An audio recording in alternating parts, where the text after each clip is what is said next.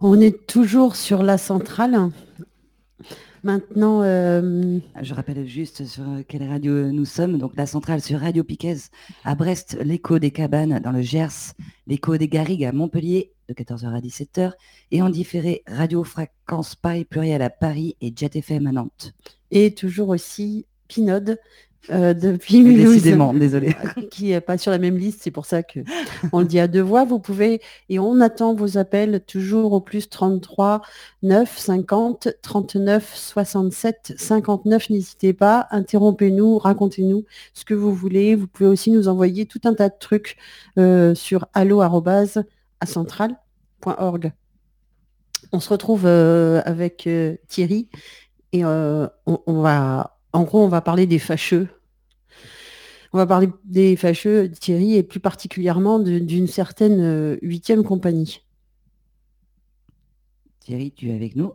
Oui, je suis avec vous. Euh, J'étais en, en train de, de prendre encore des notes. On- hier, sur euh, l'antenne de la centrale, euh, on a lu une lettre, une lettre ouverte qui a été rédigée par des Érythréens qui sont à Calais. Il faut imaginer que Calais, c'est comme toutes les villes de France, elles sont confinées, donc il n'y a personne dans les rues, sauf les migrants qui sont dans la jungle, dans les campements tout autour. Les tentes sont détruites systématiquement chaque matin. Et il y a donc euh, ces personnes qui errent et qui, se retrouvent face à face avec euh, les forces de l'ordre. Et euh, dans leur lettre ouverte, ils parlent euh, de, leur euh, rencontre quotidienne avec euh, la CRS 8.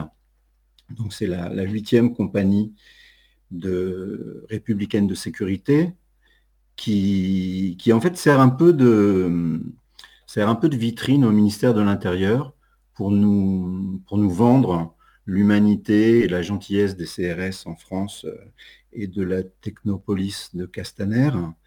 Et donc ces Érythréens, qui sont des personnes en grande difficulté, qui dorment dehors, qui n'ont pas d'argent, qui demandent seulement à se rendre en Angleterre, qui ne sont pas des, qui ne sont pas des bandits, qui ne sont pas des, des voleurs. Euh, Chaque jour, ils rencontrent la CRS 8 et euh, La CRS 8, donc la huitième compagnie hein, de CRS. ouais. Alors c'est comme ça que la, la presse la nomme parce que c'est un peu les stars des CRS. hein. Chaque fois que, que Castaner veut communiquer sur les, les compagnies de CRS, il euh, se rend dans leur magnifique château qu'ils occupent dans l'Essonne, à Brière. Donc c'est leur caserne. C'est un très beau château avec un parc autour, un, un parc de plusieurs hectares de forêt. Euh, là, il y a le RAID qui s'entraîne. C'est donc euh, une force d'intervention spéciale ils partagent le, le château avec le raid. Il y a la, il y a la CRS 8 d'un côté, le raid de l'autre. Et c'est un château qui. Comment ça se fait que. Enfin, d'où il sort ce château? Alors, c'est le ministère de l'Intérieur qui l'a acheté dans les années 80 parce qu'il y avait des problèmes pour loger les CRS. C'est une région de, de l'île de France où les loyers sont assez chers et avec leurs pauvres salaires, ils ne pouvaient pas avoir un logement décent.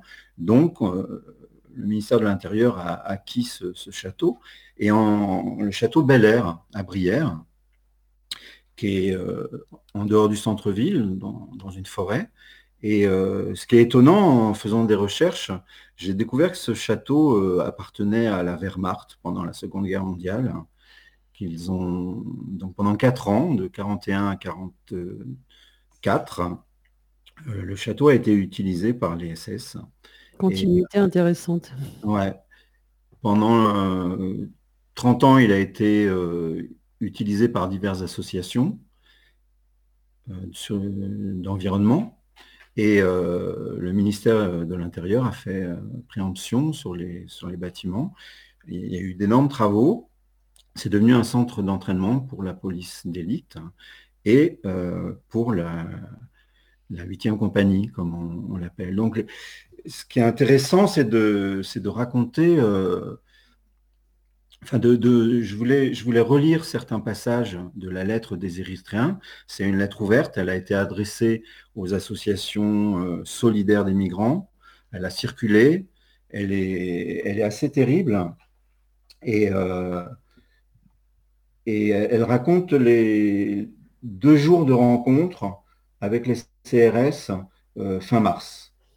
Juste avant, je veux te faire une toute petite aparté parce qu'on a oublié de désannoncer ce court sujet qu'on a entendu avant ce plateau, Thierry, et, qui était le progrès de Julien Sarti qu'on remercie. Voilà qui est fait. D'accord. Alors, je, vous, je vous lis le début de la lettre. Oui. Nous sommes des exilés venant d'Érythrée.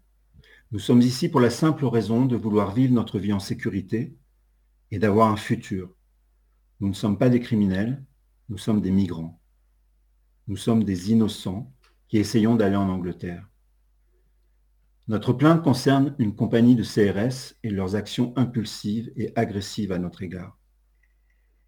Ils ne nous considèrent pas comme des êtres humains, ils nous insultent de noms tels que monkey, c'est-à-dire singe, bitch, pute, et depuis quelques semaines, ils ont commencé à menacer nos vies en nous battant dès que l'occasion se présentait à eux. Lorsque, par exemple, ils trouvent un groupe de deux ou trois personnes marchant vers la distribution de nourriture, ou dans nos tentes lorsque nous dormons. Ils accélèrent dans leur véhicule en roulant dans notre direction comme s'ils voulaient nous écraser. Ils ont également emmené des gens avec eux dans des endroits éloignés de Calais et les ont frappés jusqu'à ce qu'ils perdent connaissance. Voilà, donc ça, ça se passe tous les jours à Calais pendant le confinement.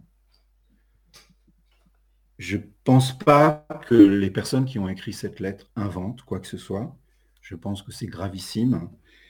Et en faisant des recherches euh, sur cette euh, compagnie, j'ai fait connaissance du commandant Hervé, qui est un peu euh, le commandant qui marche à côté du ministre de l'Intérieur dès qu'il veut redorer l'image de nos policiers. La, CRS 8, ils ont été envoyés pendant des semaines, pendant des mois, tous les samedis contre les manifs de Gilets jaunes. Et quand on, quand on regarde les vidéos euh, où ils interviennent, c'est des adeptes du tir tendu. Et euh, alors, quand ils n'ont pas de LBD pour faire des tirs tendus, ils tirent euh, au lanceur multicoups de grenades lacrymo directement sur les manifestants. Ça, c'est un journaliste du Monde qui le rapporte.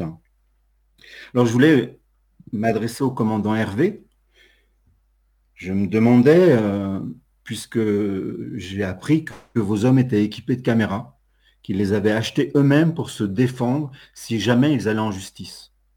Par chance, ils ne sont pas encore allés en justice, mais puisqu'ils ont des caméras, j'aimerais qu'on puisse visionner les images du 27 mars, les images du 28 mars à Calais, et je voudrais bien voir celles de, les images de 9h du matin, quand un Érythréen qui marchait seul rue Molien a été jeté au sol par plusieurs hommes de la CRS 8 avant d'être passé à tabac. C'est 9 heures du matin, il y a un homme seul dans une rue, tout le monde est confiné chez soi. Ils sont là pour assurer notre sécurité, le respect du confinement. Ils voient un Érythréen qui marche, qui se rend à une distribution alimentaire, et ça se passe avec cette violence-là qui est insupportable. Je, n'ai pas vu euh, cette lettre ouverte euh, reprise dans la presse et je trouve ça dommage. Elle est longue, elle est insupportable à lire. On ne va pas la lire à nouveau une extension, on l'a fait hier. Mais vraiment, je, m'adresse au commandant Hervé. Je voudrais voir ces images, je voudrais que ces images soient rendues publiques, puisque vos hommes filment, en plus de frapper des Érythréens. Je crois que ces images, maintenant, il faut il faut qu'on puisse les visionner, il faut qu'elles puissent être rendues publiques et qu'on comprenne ce qui se passe. Soit les Érythréens mentent, ce, que je ne comprendrai pas, je ne vois, pas leur intérêt, soit ils ne mentent pas. Et ces images, on a besoin de les voir, parce que je ne crois pas qu'on puisse imaginer ce, qui se passe dans les rues de Calais aujourd'hui.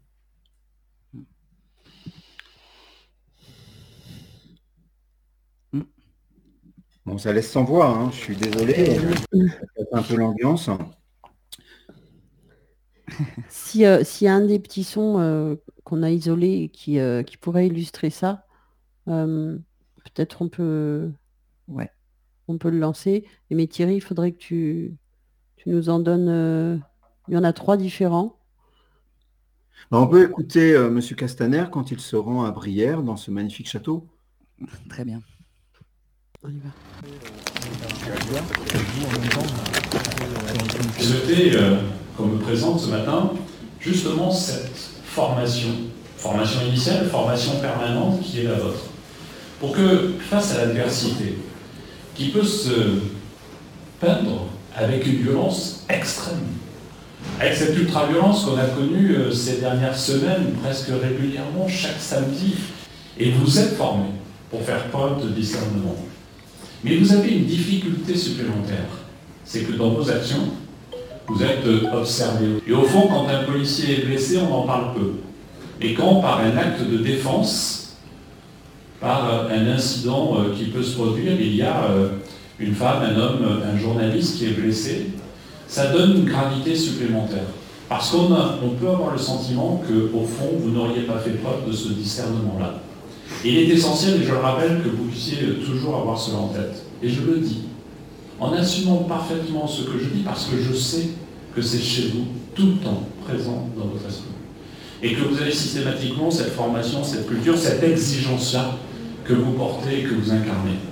C'est une mission euh, noble que vous assumez, celle d'être euh, au fond euh, la face vivante, humaine de l'état de droit. C'est une mission difficile, difficile face à l'ultra-violence, face au déchaînement, face au regard aussi de celles et ceux qui non seulement veulent vous blesser, mais veulent vous observer et veulent quelquefois vous juger. Mais je sais euh, pouvoir compter sur vous. Sachez que nous devons la transparence, nous devons l'exemplarité, que nous l'assumons, mais que je vous dois d'être à vos côtés. C'est tout le sens du message que je voulais. Donc cette huitième compagnie serait la face humaine de la répression. En tout cas, la vitrine du ministère de l'Intérieur, pour euh, redorer le blason des CRS, qui ont été quand même euh, euh, assez largement décriés par les Gilets jaunes. Et oui, je, m'inquiète que cette vitrine, là, on entend Castaner qui s'adresse au CRS et au commandant Hervé directement. Et je, je, pense que ce commandant Hervé doit doit répondre de ce, de ce dont ces hommes sont accusés par des Érythréens. En tout cas, euh, c'est la raison pour laquelle on, voulait revenir sur cette lettre, pas laisser passer, parce qu'effectivement, on est enfermé dans nos appartements et euh, quand on imagine ce qui peut arriver euh, aux réfugiés dehors, ceux qui dorment sous des tentes,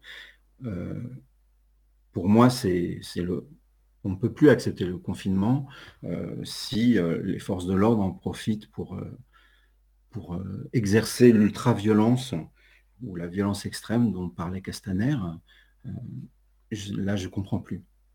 Commandant Hervé, qu'on entend hein, dans un court extrait, Fred, de,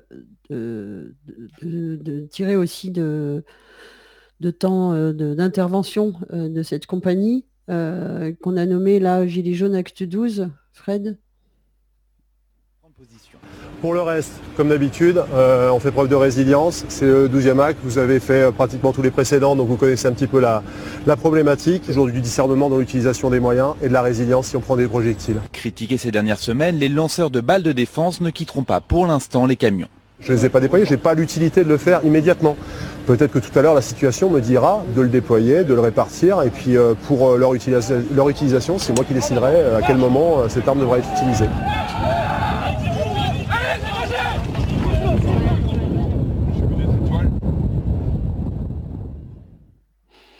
Résilience, moi je trouve que c'est, on, est vraiment dans le, là dans la, une politique euh, affirmée et, euh, destructrice de, confusion.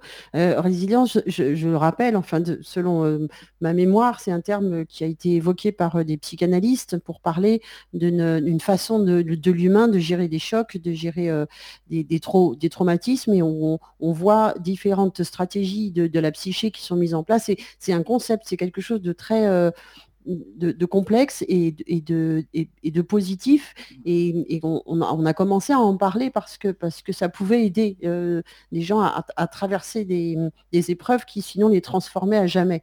La résilience, c'est quelque, c'est pas rien. Et là d'entendre ce type parler de résilience pour en fait nommer leur force de frappe,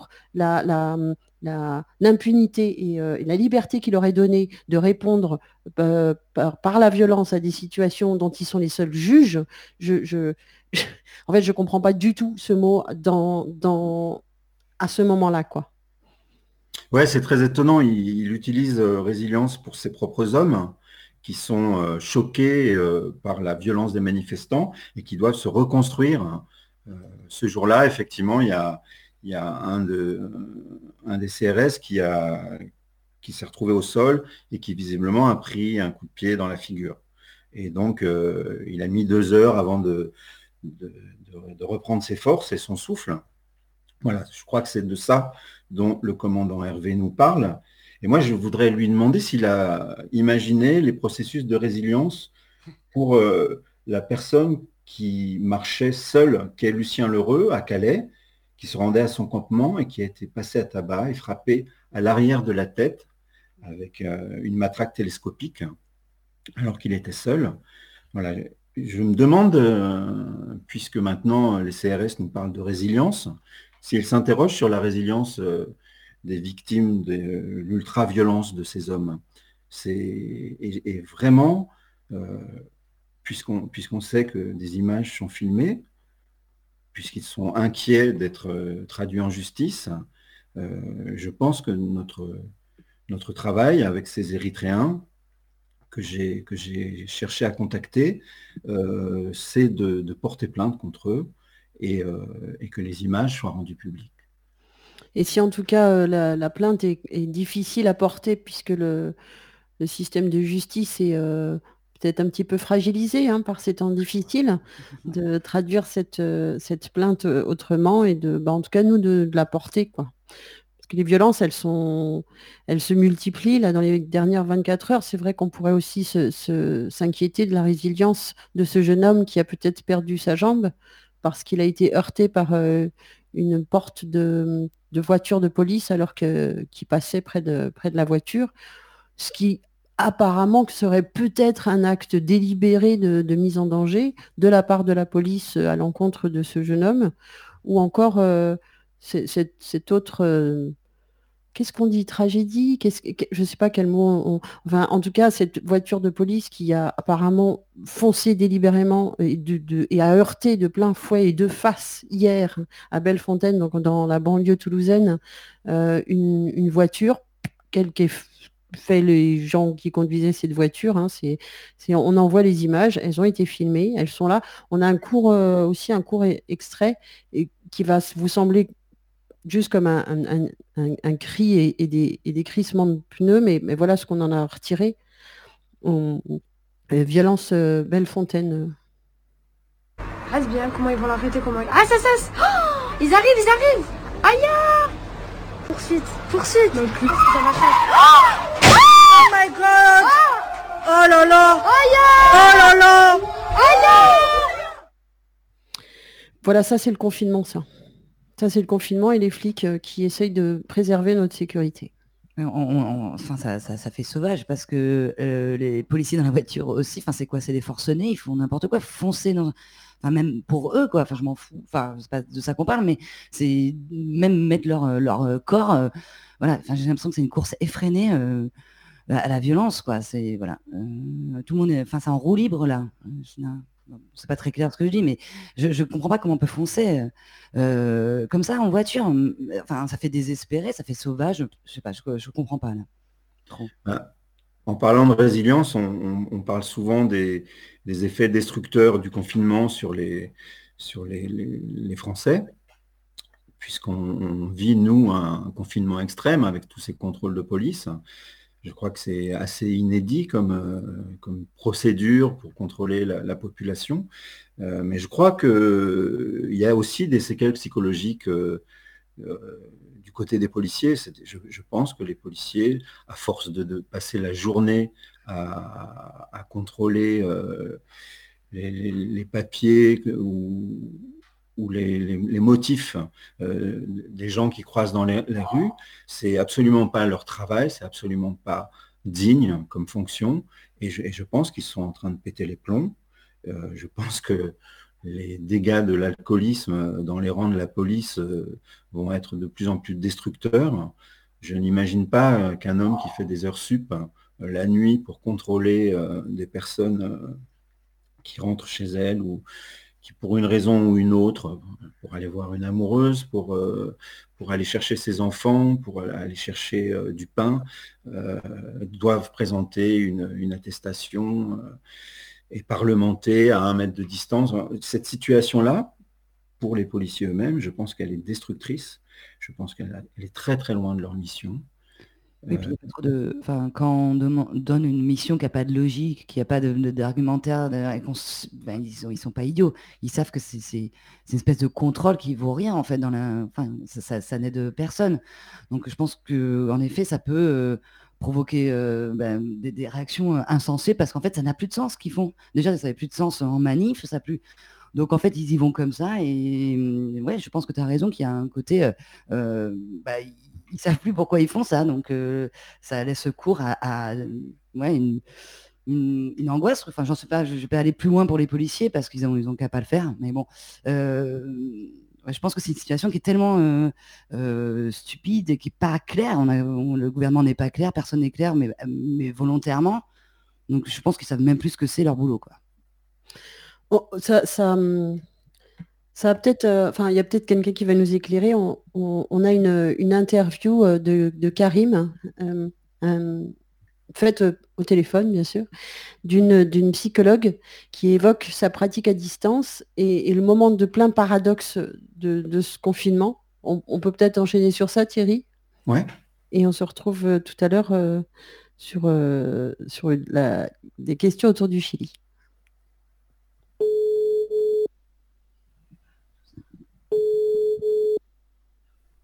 Allô Clara? Oui.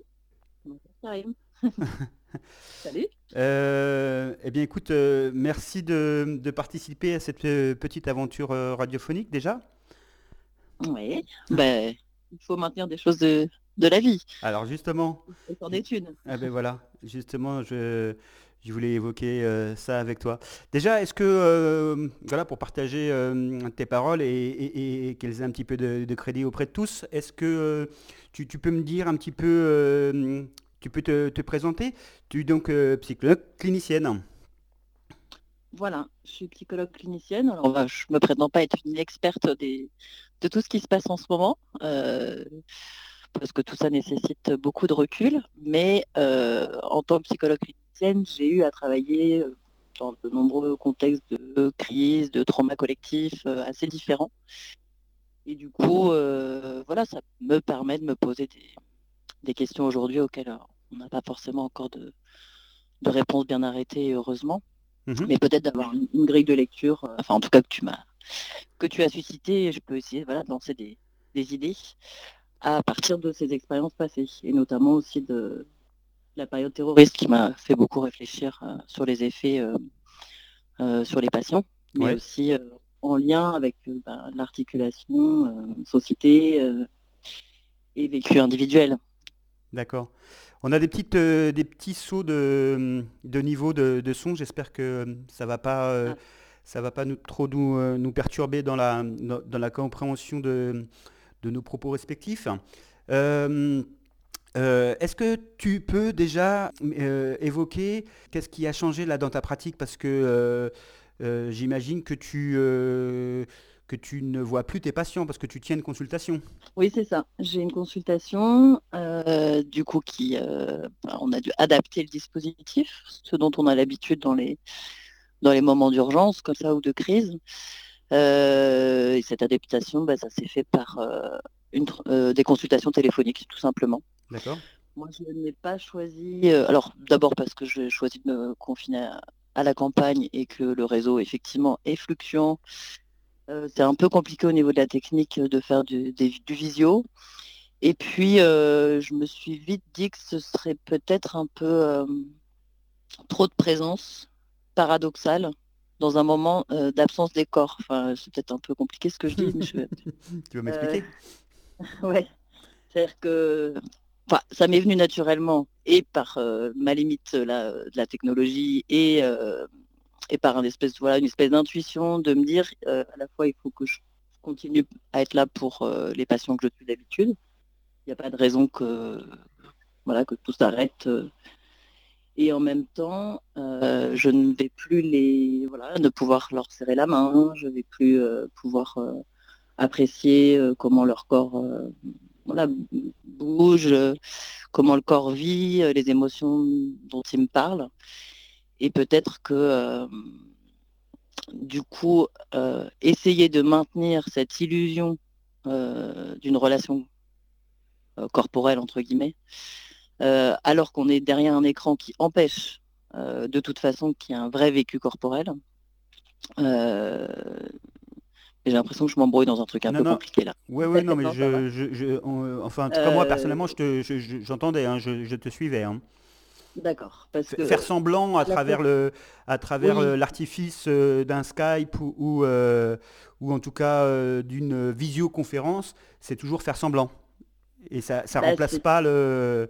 ça remplace pas et ça pourrait faire croire que ça remplace. Ouais. Et du coup, je trouve que le téléphone est beaucoup plus intéressant, alors beaucoup plus fatigant euh, au départ euh, pour moi en tout cas, euh, et mes collègues psy, psychanalystes le partagent, c'est-à-dire que ça demande une beaucoup plus d'énergie, beaucoup plus de concentration, parce que tout à coup on a comme un seul sens qui est hyper concentré, euh, celui de l'écoute. Alors on, on l'a d'habitude, mais voilà, tout centré sur euh, l'oreille, quoi. Mhm.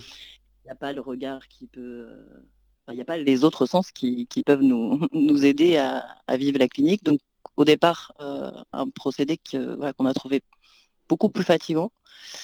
Et puis après, ben, au fur et à mesure, ben, comme tout individu, on finit par s'adapter.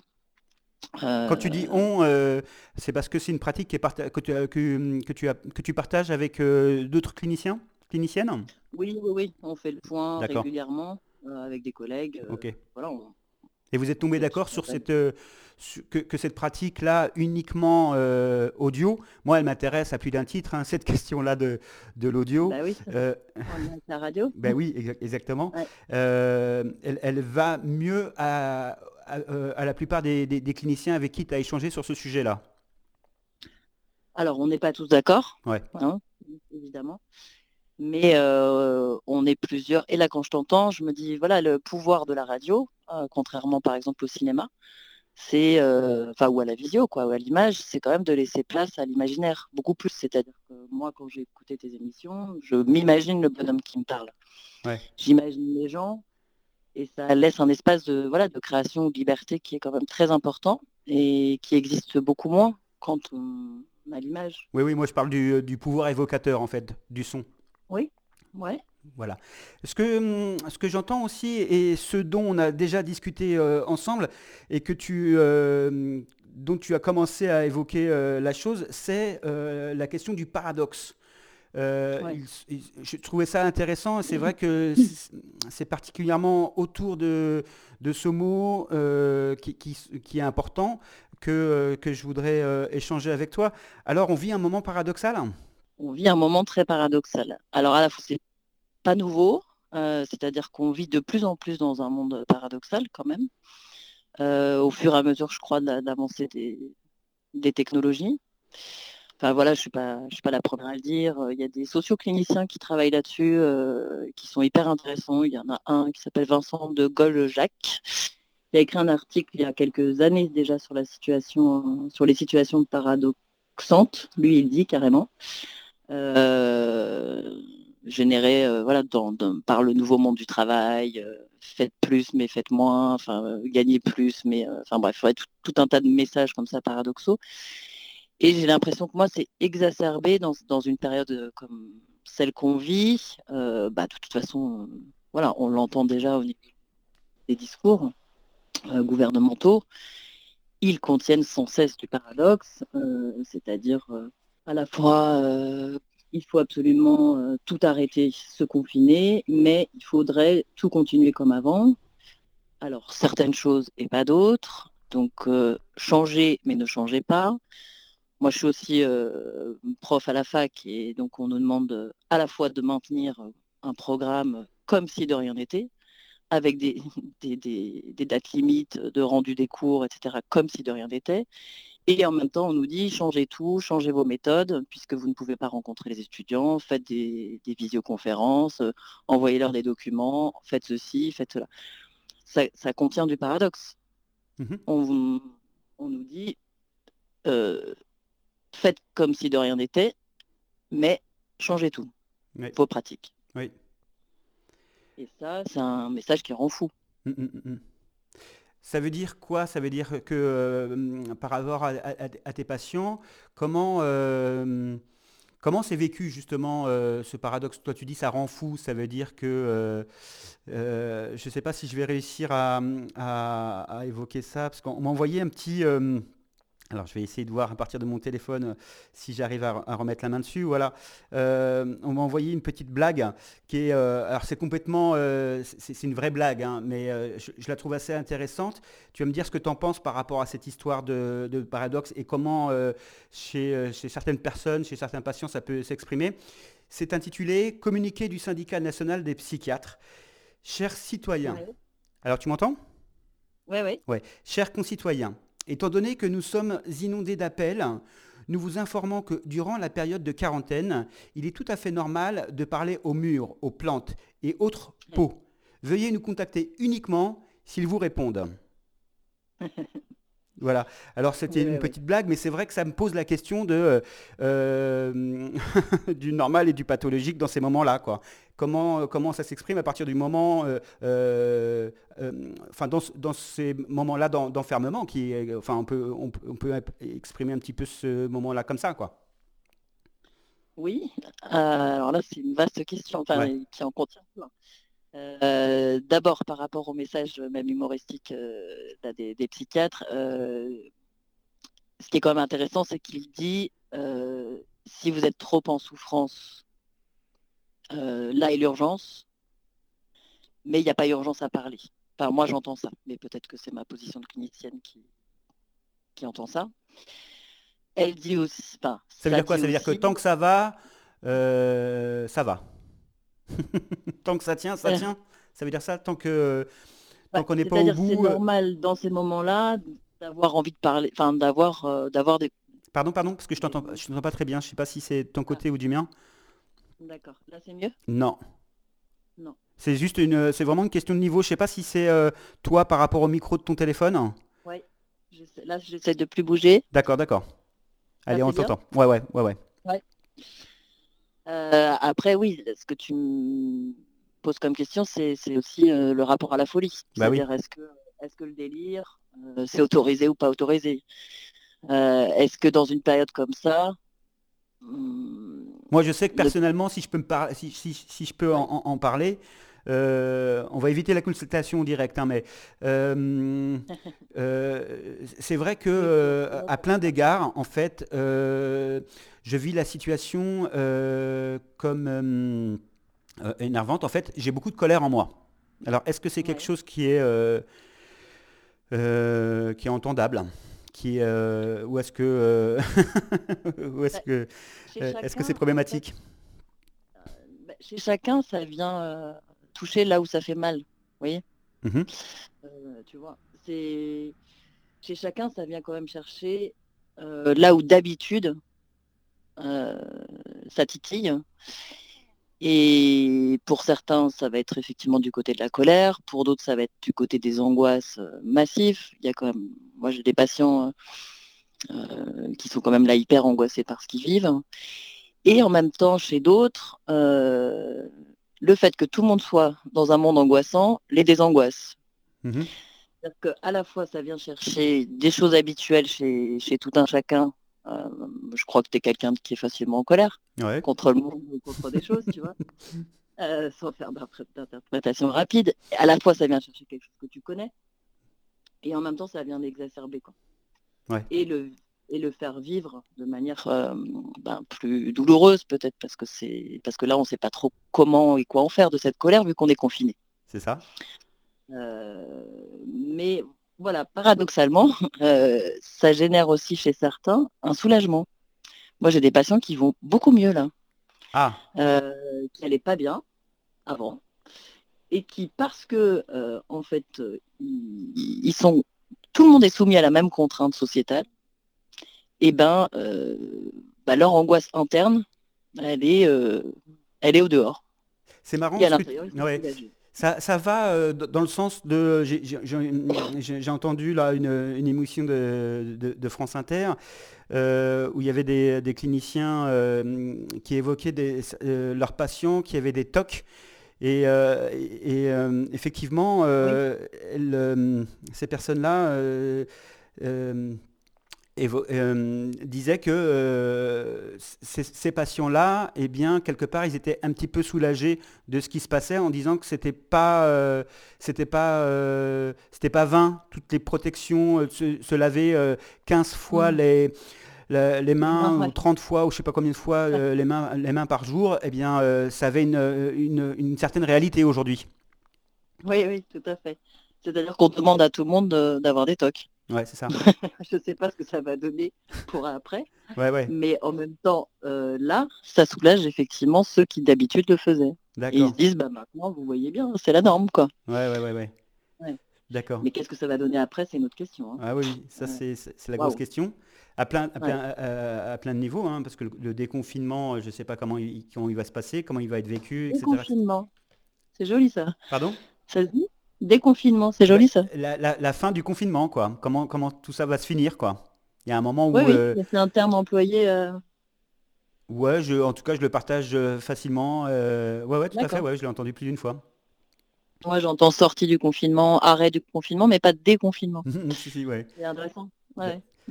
Euh, alors justement, parce qu'on se connaît que, et que euh, on, a déjà évoqué plein plein de moments, euh, rappelle-toi au moment des, euh, des Conti, ces salariés de l'usine Continentale, euh, qui, qui, qui, commencent une, une lutte contre, contre le- le- leur patron qui veut fermer la, la boîte. Et Oui. eux ne sont pas du tout d'accord parce qu'il y a eu des accords et que ces accords ne sont pas tenus par la direction. Et donc, euh, et quand même, cette boîte va fermer. Et euh, il y avait eu une, euh, une cellule d'intervention d'urgence qui avait été dépêchée sur place à la demande de la direction pour venir en aide aux salariés. Je me rappelle avoir discuté avec toi de, de ce moment-là et, et avoir demandé euh, quel était grosso modo, le, message que ces cellules d'intervention d'urgence, ces psychologues qui venaient sur place, pouvaient tenir aux salariés? Et toi, tu m'avais, tu m'avais grosso modo euh, résumé la chose euh, après avoir euh, discuté avec les, parce que tu les connaissais, les gens qui intervenaient, en me disant, euh, grosso modo, le, message qu'ils sont en train de faire passer, c'est euh, si vous n'allez pas bien, surtout ne restez pas chez vous, allez, rejoignez, euh, allez rejoindre pardon, les, euh, les gens qui sont en train de lutter et euh, peut-être que ça vous portera. Mm. Euh, L'idée c'était quand ça va pas, il faut aller rejoindre les autres en fait. Oui. Qui m'interrogeait dans ce moment-là où justement c'est compliqué d'aller rejoindre les autres. Tout à fait. Ouais, ouais, ouais. Ça, ça continue, Euh, euh, enfin c'était dans l'idée euh, d'appuyer sur la, la question du, du paradoxe en fait. C'est que la situation nous met dans une position très critique qui peut faire émerger des, des- des mauvais moments.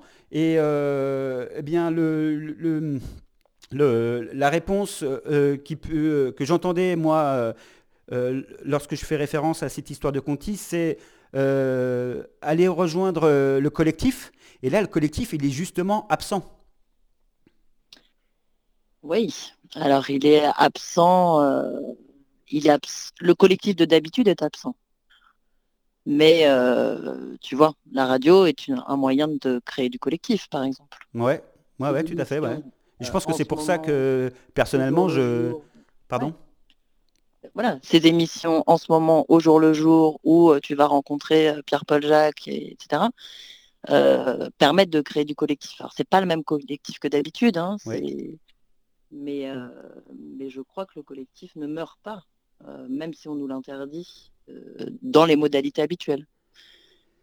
Il faut trouver d'autres modalités du collectif. quoi. Ah, ça c'est intéressant. Enfin, en tout cas, c'est intéressant. En tout cas, ça- moi, ça m'intéresse. Tu vois, cette radio cause commun. Tu vois, il y a, y Oui. l'histoire de la mise en, en commun et euh, du collectif. Toi, tu, euh, tu dis assez clairement que euh, qu'il faut aller chercher, même dans ces moments-là, euh, du, euh, du collectif et de la mise en commun. hein. Ce qui ne semble pas euh, pas dénué de sens. les- hein. Ouais, ouais, j'aime pas trop les il faut parce que parce que voilà, de mon point de vue, évidemment, comme moi, je, je, je raisonne plus en psychologue, Bien psychanalyste. sûr, bien sûr. Mhm. c'est euh, qu'est-ce qui fait du bien à qui, à quel moment? C'est-à-dire pour certains, euh, c'est aussi l'occasion de se retrouver un peu plus seul, euh, de d'être plus en face à face avec soi-même, c'est euh, de se dégager du collectif qui d'habitude est trop là. Et puis pour d'autres, c'est absolument le moment de continuer le collectif qu'ils faisaient d'habitude. Et encore pour d'autres, c'est l'occasion d'aller vers le collectif alors que d'habitude ils n'y sont pas. Enfin, j'ai pas très envie d'être dans le il faut, dans l'injonction, mais, euh, mais plutôt de réfléchir à en fait l'idée que ce collectif, en tout cas, il est possible. euh, et qui- et qu'il est important qu'il- qu'on le, fasse vivre parce que ça c'est la survie euh, de, no- de notre société quoi. Mhm. Elle est là. Ouais. Euh, on peut pas vivre chacun tout seul. Mais en même temps, voilà, j'ai un- une petite pensée pour les patients à, euh, voilà, quand tu peux, quand tu as envie, euh, alors je les vous vois, mais voilà, quand, c'est le moment pour eux. Mais c'est vrai que quand ils vont trop dans la solitude, je leur rappelle, je leur rappelle l'importance à des moments, ce que je fais pas d'habitude, hein, un petit peu plus de l'importance effectivement de sortir, d'être dans l'intérieur, dans l'extérieur. On peut pas rester dans une prison. hein. c'est aussi tout l'univers carcéral qu'on est en train de se créer là. Mhm. Euh, donc l'importance de sortir euh, à certains moments, de se forcer effectivement un peu parfois, mais il ne faut pas que non plus que ce soit trop angoissant. L'importance effectivement d'être en lien avec les autres, euh, sans forcément que ce soit à suivre à la lettre euh, comme une prescription. Mais c'est vrai que dans ces moments-là, oui, il y a quelque chose à rappeler de l'importance du groupe, parce que là, il est mis à mal le groupe. hein, euh, il est mis à mal aussi parce qu'on, ce dont on parlait tout à l'heure des questions du paradoxe, c'est-à-dire que, euh, tu vois, avec des messages de on est en guerre contre le virus, là, euh, ce qui est une phrase assez folle, on entend euh, la période de Charlie, euh, on est en guerre contre le terrorisme, ça a produit quoi? Je suis Charlie, je ne suis pas Charlie, euh, ça a produit que des clivages dans la société, alors qui existent déjà. hein. Mais euh, ça divise, en fait, ce sont des messages qui divisent. Oui, oui, Donc, tout à fait. les gouvernants, alors, je ne sais pas s'ils cherchent à le faire, je n'ai pas une, une vision complotiste du monde, mais en tout cas, par leur message, génèrent de la division. Et c'est peut-être là où il est temps, effectivement, de, de penser à l'importance euh, de se rassembler. Mais on n'arrivera pas à se, rassembler, euh, à se rassembler tous sur les mêmes choses. hein. Il ne faut pas se leurrer. Ok. Eh bien, mais merci, merci, euh, merci Clara, Clara Duché pour cette euh, pour cette petite réflexion partagée euh, entre entre deux confinés. Euh, ça va toi, tu ce, ce- moment de confinement Alors là, c'est une question qui est plus personnelle déjà. ça se Ben, moi, je fais partie des privilégiés. euh, euh, Partis à la campagne. placer à la campagne. Ouais. Voilà. Et ça change tout. On a beaucoup parlé de ça. pour ouais. moi, hein, après, euh, peut-être que mes, Oui, enfin, oui, parce que j'ai des copains parisiens qui, qui vivent bien la chose, mais moi, pour moi, Mm, je pense que je, je, je l'aurais moins bien vécu à Paris qu'ici. Ouais. Et là, pouvoir être dans le champ, euh, pouvoir, pouvoir courir, pouvoir voilà, ne pas rencontrer de flics. Moi, il n'y a, pas de- y a pas de policiers dans le coin. C'est fort, fort agréable. Ouais, ouais, c'est étonnant ce moment-là, et on va finir là-dessus, euh, d'avoir plus peur Ouais. euh, de rencontrer un policier que quasiment d'attraper euh, le Covid quand on est tout seul. quoi. Exact. Bah ouais, bah ouais. Bon, eh bien, euh, merci de ta participation. C'était vraiment Ben, euh, Merci pour très, cette émission. ouais, très enrichissant. Et euh, bien, n'hésite pas à intervenir, à appeler. Tu sais que cette, cette radio-là, tous les jours, 19h, etc., en direct, elle est ouverte à tous les gens qui ont envie, là, dans cette dans, ce moment-là, de, euh, de, réfléchir euh, ensemble. On, parlait du, on a largement parlé euh, du commun et je pense que voilà, à partir du moment où il y a de la bienveillance, de l'écoute, du solidaire, etc., etc., cette, cette radio est, est, ouverte à tous. Voilà, c'est dit. eh bien, à très vite. Enfin, c'est quatre, je sais pas. ouais. Bonne suite. Merci. Ciao, ciao. Salut à tous.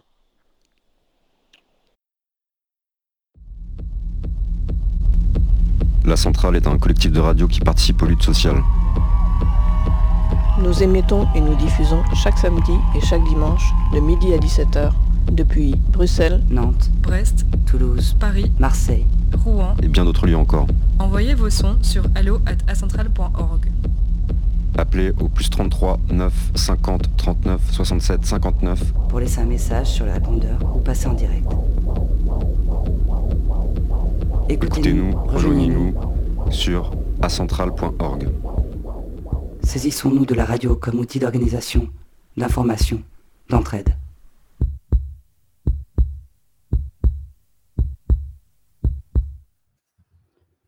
Je me souviens du doyen de ma fac à Paris 8. 68 heures sur le retour, mais jamais vraiment parti. Proclamé sur un ton un peu provocateur qu'il ne rêvait jamais parce que ses rêves, il les réalisait, disait-il, chaque jour, dès l'instant où il était levé. Pour ma part, des rêves, je peux vous dire que j'en fais plein, et vous en déduirez ce qui vous plaira. Quant au cauchemar, plus spécifiquement, voilà depuis le début du confinement que j'en observe pas une ombre à l'horizon de mes nuits. Sans doute suis-je bien malgré moi parvenu à les faire passer d'une manière ou d'une autre du côté concret de la réalité. C'est comme si mes angoisses immatérielles avaient pris du corps et du poids pour s'entasser entre les quatre murs de mon appartement. L'air intérieur est devenu compact et irrespirable. Comme les meubles, il prend et accumule une étrange poussière qui me monte à la tête jusqu'à l'écœurement. Le confinement fait quelque chose à mon corps et à mon esprit. Mais je ne saurais dire trop quoi. Il me semble que chaque jour, sans raison, je m'en ai dit. Mon enveloppe, confinée, surveillée, amputée dans ses mouvements, s'avilit dans une discipline macabre, et mon front porte désormais les plis permanents de l'angoisse et de la privation. Immobile dans mes actes, ma pensée ne peut que tourner sur elle-même. Je suis plus que jamais renvoyée et réduite, comme dirait le sociologue David Le Breton, à mon imaginaire pour suppléer à des sensations dont je n'ai désormais plus accès. Je n'ai plus devant moi la perspective d'un monde tangible qui s'expose. Pour le breton, nous ne le sentons plus. Depuis le début du confinement, nos sensations sont pour la plupart, dit-il, altérées, particulièrement le toucher pour celles et ceux, nombreux, nombreuses, parmi nous qui n'ont plus accès au corps de l'autre. Tiré d'un sommeil creux et stupide, presque pharmaceutique, je m'éveille, pardon, je m'éveille en plein milieu de la nuit avec une douleur sourde à la poitrine, comme si on venait de me frapper le plexus avec un gigantesque maillet. Par la fenêtre encore ouverte, j'entends les voisins bavarder en toute quiétude, comme si tout roulait. Depuis quelque temps, le confinement et l'obsession de son respect semblent animer incontournablement les balcons de ma résidence. Tu as vu? C'est la vieille qui sort promener son chien trois fois par jour. Si c'est elle, je te dis, je la reconnais. Non mais quel culot celle-là. Qu'est-ce que les gens ne comprennent pas dans le mot confinement? On leur demande de faire une chose et une seule, rester chez eux et mater des séries. Eh bien même ça, ils sont incapables de le faire. Non, il faut qu'ils se découvrent soudainement une passion dévorante pour le jogging, ou bien qu'ils aillent faire pisser leur clébard trois fois dans une seule putain de journée. Plus d'un mois après le début de la mise en place de l'urgence sanitaire, je m'étonne encore de l'automatisme avec lequel nous sommes toutes et tous engouffrés dans le confinement. Presque dans la joie et la bonne humeur, comme l'attestent tous ces messages positivistes vus et entendus sur les différents réseaux et que je ne peux souffrir désormais. Autant d'injonctions qui nous incitent à grand effort de mots dièse à lire des livres, voir des films, faire la cuisine. La docilité dont nous avons fait preuve à l'égard de ce confinement recèle quelque chose de profondément effrayant que ce dernier se soit imposé si facilement à nous comme un postulat indispensable et que la critique se borne à la gestion de la quarantaine sans s'étendre sur la forme qu'elle prend elle-même, relève d'un moment intense de dépolitisation. Tout se passe comme si le confinement, tel qu'il s'est présenté, procédait d'une évidence et non pas d'une décision politique et que si on essayait de développer un discours critique sur le confinement, on remettrait de fait en cause la nécessité d'agir contre l'épidémie. comme s'il était le seul modèle possible de gestion de la crise sanitaire et qu'il fallait nécessairement endurer en serrant les dents ses souffrances, ses privations de liberté et ses nombreuses absurdités. Le sociologue Geoffroy de la Gassinière accuse ainsi l'aspect contradictoire du confinement qui, tout en ayant pour objectif d'endiguer l'épidémie, n'en est pas moins construit et pensé selon des logiques traditionnelles liées à l'économie, la famille, les classes sociales, et non pas selon une logique de gestion sanitaire. C'est en effet l'État qui décide quels domaines professionnels sont nécessaires et lesquels ne le sont pas, qui doit sortir travailler et qui doit rester chez soi.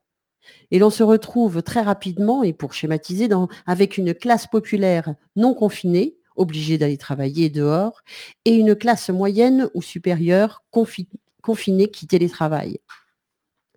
Un tel partage du confinement s'avère d'autant plus inégalitaire que la situation socio-économique des individus prévaut en réalité sur tous les autres aspects de leur réalité. Ainsi, un ouvrier en surpoids qui approche la cinquantaine pourrait se voir obligé d'aller travailler là où une personne plus jeune et mince qui exerce une profession intellectuelle se verrait à elle confinée alors qu'elle est moins exposée en fait au risque de contracter le virus. Il en est de même pour ce qui concerne le domaine de la famille, où c'est, à nouveau selon euh, euh, de, la Gassinière, l'État qui décide directement d'interdire des relations amoureuses en jugeant comme superflues toutes celles qui n'entrent pas dans le schéma classique de la famille. Alors qu'il demeure tout à fait possible de se déplacer et donc de se déconfiner dans le cadre de la garde d'enfants alternés, il est en revanche interdit d'aller rendre visite à son ou sa partenaire parce qu'on ne vit pas officiellement sous le même toit. L'appareil de surveillance et de répression mis en place à travers les différents dispositifs policiers lui-même n'obéit en réalité à aucune logique sanitaire. Quel sens cela peut-il avoir de verbaliser des promeneurs solitaires ou de traquer des éventuelles sorties nocturnes du haut d'un hélicoptère? J'aimerais savoir dans quel monde et par quel raisonnement on arrive à se convaincre que les 10 millions de contrôles et les 570 000 verbalisations ont pu contribuer à faire reculer le coronavirus. Aujourd'hui, je ne crains plus qu'une seule chose, c'est que nous nous y habituons, que nous ne retrouvions jamais le chemin fondamental de nos libertés. Qu'après tout ça, le gouvernement ne recommence à nous sortir pour X raisons des variantes réchauffées de la soupe du confinement. Qu'au lieu de nous les rendre, il ne fasse que nous prêter des restes de droit et de liberté. Texte euh, écrit cette nuit, enfin je devrais dire ce matin, enfin entre 5 et 7 heures du matin, Jeu sans enjeu de Suzy. Merci Suzy. Merci. Qui nous écoute forcément. Et là, euh, Pauline nous a rejoint. Salut Bonjour. Oui, tu nous entends bien? Alors, oui. dis-nous, tu as des choses à dire, je crois. Euh, du coup, je voulais appeler pour, euh, pour vous parler d'un live que, qu'on organise le collectif des féministes révolutionnaires à Nantes et le collectif féministe révolutionnaire de Paris, qu'on organise aujourd'hui à 17h. Donc, du coup, bon, c'est une heure juste après la centrale. Euh, du coup, l'événement, ça s'appelle euh, Confiné avec les femmes rêves. Et on va parler euh, de plusieurs choses. C'est un live qui dure à peu près trois heures. On a une partie sur la question du travail pendant le confinement, où il va y avoir une travailleuse dans un supermarché qui va être interviewée, une infirmière, une psychiatre et une rédactrice dans un groupe de presse. Ensuite, on va aborder l'impact du confinement pour les femmes et les personnes LGBTQI+. Donc, vous en avez déjà pas mal parlé la semaine dernière, il me semble. Euh, mais euh, donc voilà, tout ce qui va tourner autour des violences et des environnements toxiques euh, pendant le confinement.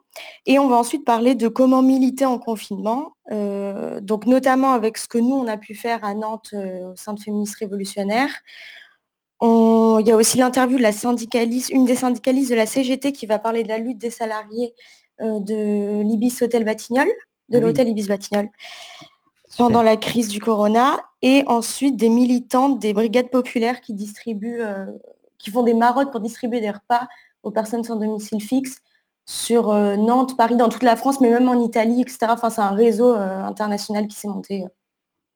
D'accord. C'est super qu'on ait un suivi comme ça, parce que c'est vrai que les, Batignolles, euh, les, femmes de chambre des Batignolles, on en avait parlé avant le début du confinement à plusieurs reprises, donc c'est bien de voir que ça continue.